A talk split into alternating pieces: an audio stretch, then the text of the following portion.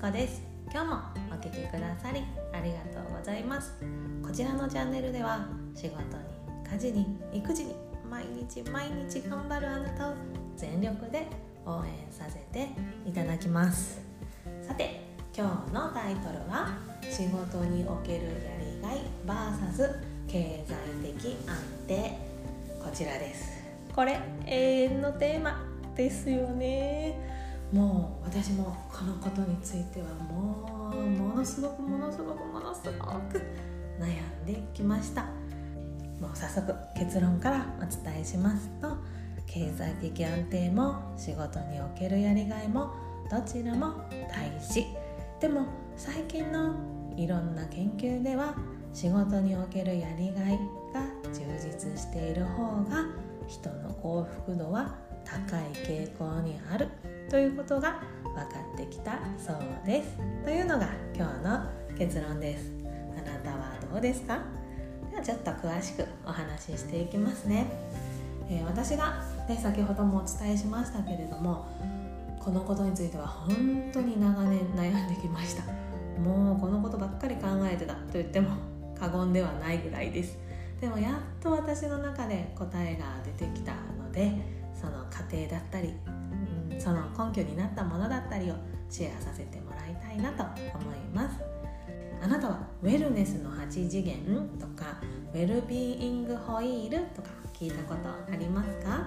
これはどちらも健康や幸せを構成する要素を挙げたものなんですけれどもこの要素6つのものがあったり8つのものがあったり10個のものがあったりします。そこの団体によって違ってたりするんですが私がよく見るのはほとんどが8つです。その8つって何かっていうと身体的な側面精神的な側面あとは知性そして環境的な側面感情的な側面経済的な側面職業的な側面社会的な側面。この4つが整っていることが、え、健康や幸せを構成バランスよく、えー、健康だったり幸せだったりっていうのを、えー、実現していく上でこの8つの視点っていうのが大事になるよって言われてるものが多いです。でここでも出てきてますけれども経済的な側面と職業的な側面今日はこの2つに注目したいと思います。この8つの側面ですね。どれが大事でどれどれが重要でこっちはそこまで重要じゃないってわけじゃなくて全部どれも重要なんですね。なので経済的な側面と職業的な側面どっちが重要かって決められも決められるものではありません。なので人は悩むんですよね。どっちを取るかっていうのをね。で私自身本当に悩んできました。何度も言うなって感じですけど。っていうのがですね私は本当に経済的な面では今の職場は本当に、満たされてるっていうか、うん、安定しているっていうか充実してる。いやもう本当にありがたい。こんなにいいてありがとうございますっていうぐらいありがたいんですけれども。ただじゃあやりがいはどうですかって聞かれるとそこがとっても疑問になって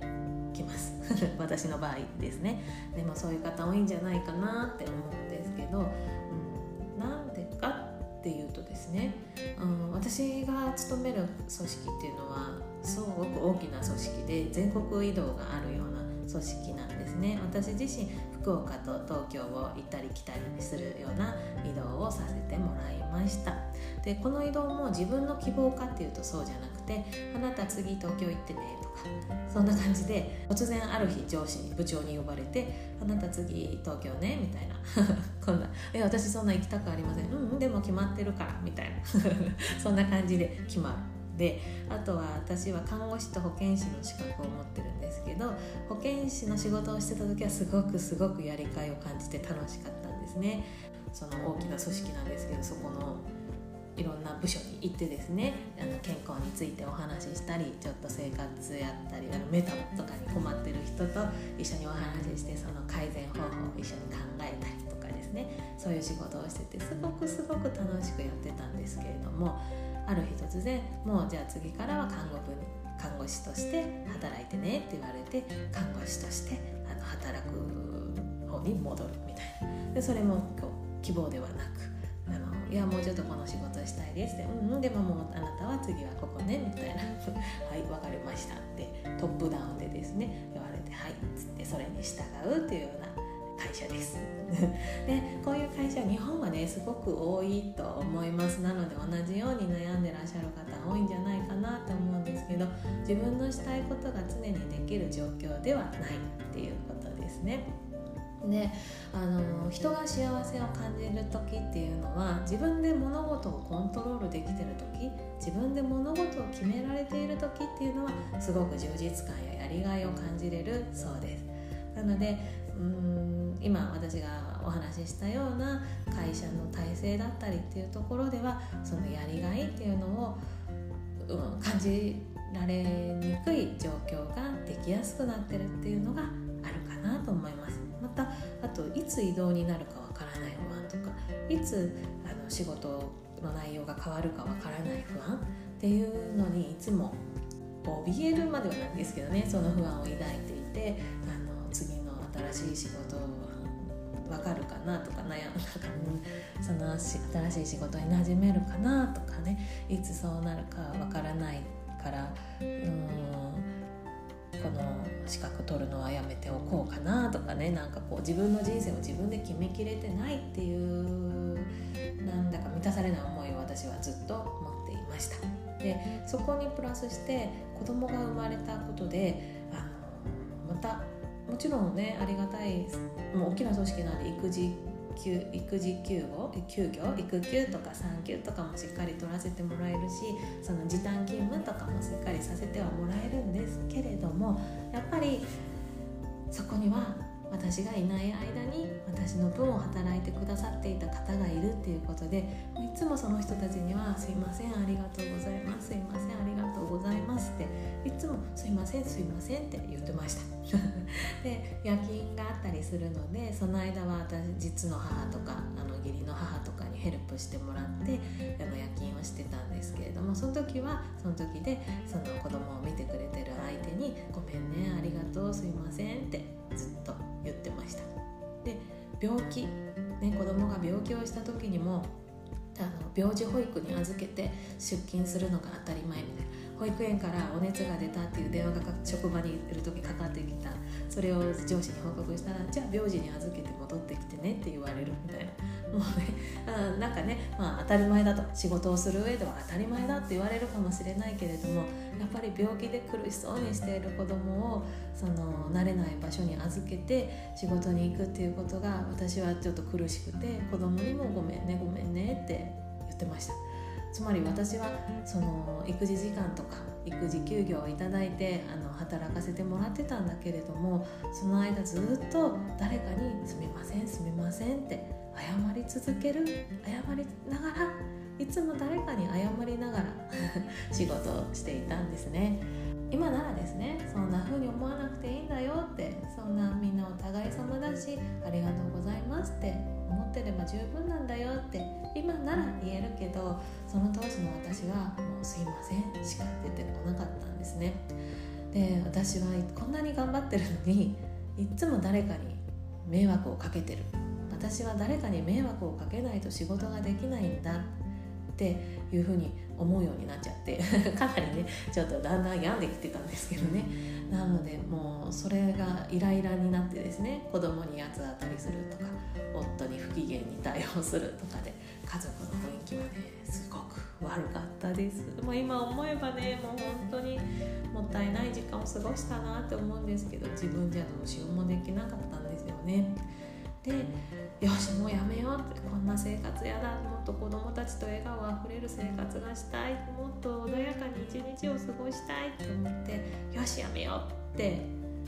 何回か決断するんですけど その時に出てくるのが「本当に大丈夫ですか?」っていうもう一人の私なんですよ。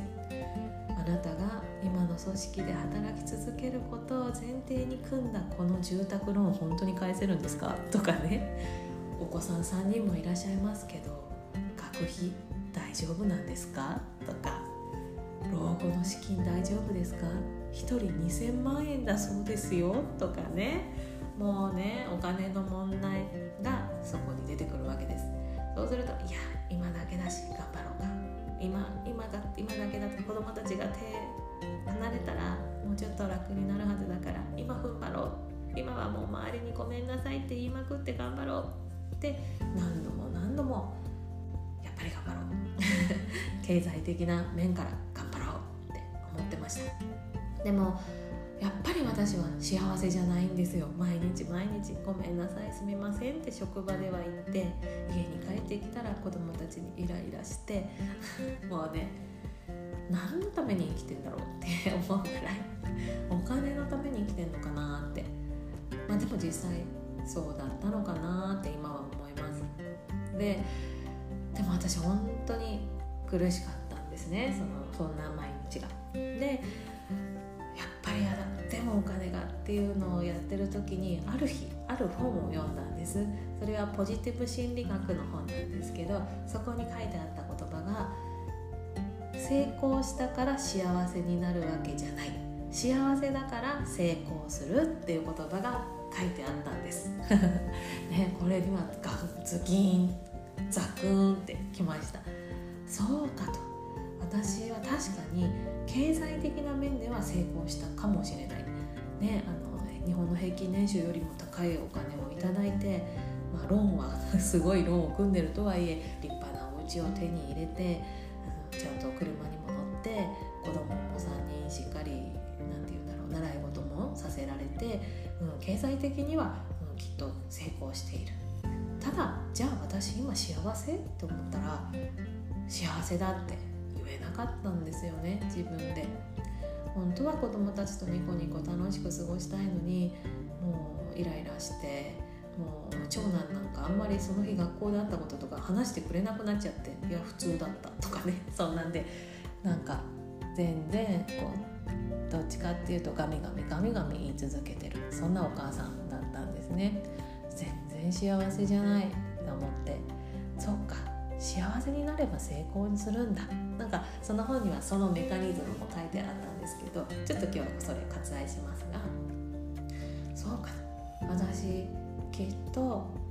自分が求めるニコニコお母さん時間に追われないお母さんその周りにごめんなさいって言わなくても働けるお母さんで自分で自分のやりたいことを決められるお母さんになれればきっと幸せになれる。そうなったらそう後から成功がついてくる。間違いないって思えたんですね。そこでやっともうやめますって本当に決断できてもう夫からもちょっと不安だなって言われたけども、う、絶対私は成功するから大丈夫ってあ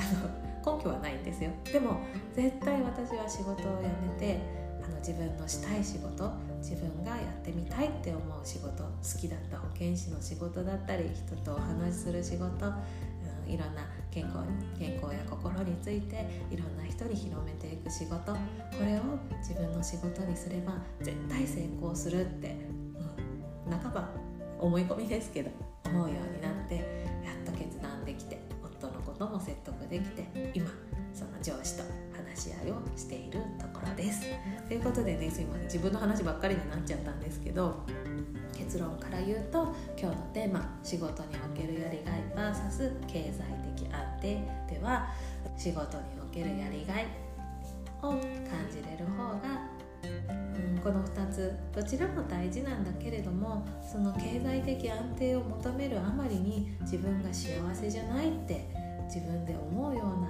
であれば仕事におけるやりがいを重視してもしくは他の面かもしれないですね、うん、あの他の項目かもしれないけど自分が幸せだって思える状況を先に選ぶことで経済的安定は後からついてきますよっていうお話でした。ただこれはまだあの私もあの体験中の話なんでもしかしたら1年後には別の結論を言ってるかもしれないんですけど、まあ、それも成長過程ということで今の私がお伝えできることは今日、えー、と以上です。あなたはどうですか？経済的安定のために心すり減らしていませんか？うんいろんな成功した方から話を聞くとお金は後からついてくるって皆さんおっしゃいます。きっとそうなんでしょうね。まずはそれを私も体感してみたいなと思います。ということで今日も最後まで聞いてくださりありがとうございました。ちょっとねまとまりない話になっちゃったかもしれないですけど話の核が伝わっていればいいなと思います。で番組に関する、えー、ご意見ご感想、リクエストなどございましたら公式 LINE の方にメッセージください、えーと、公式 LINE については番組の概要欄にあります URL から、えー、飛べるようになっておりますのでご登録お願いします。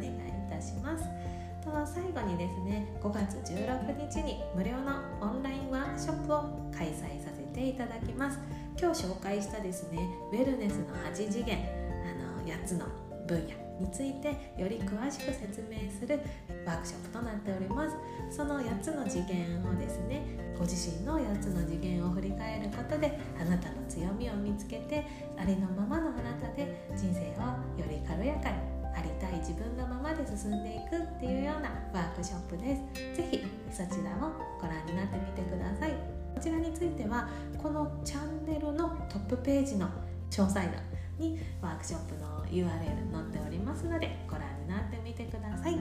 ということで今日も最後までお聴きくださりありがとうございました。今日もいい日にしていきましょうね。また明日お会いしましょう。ありがとうございました。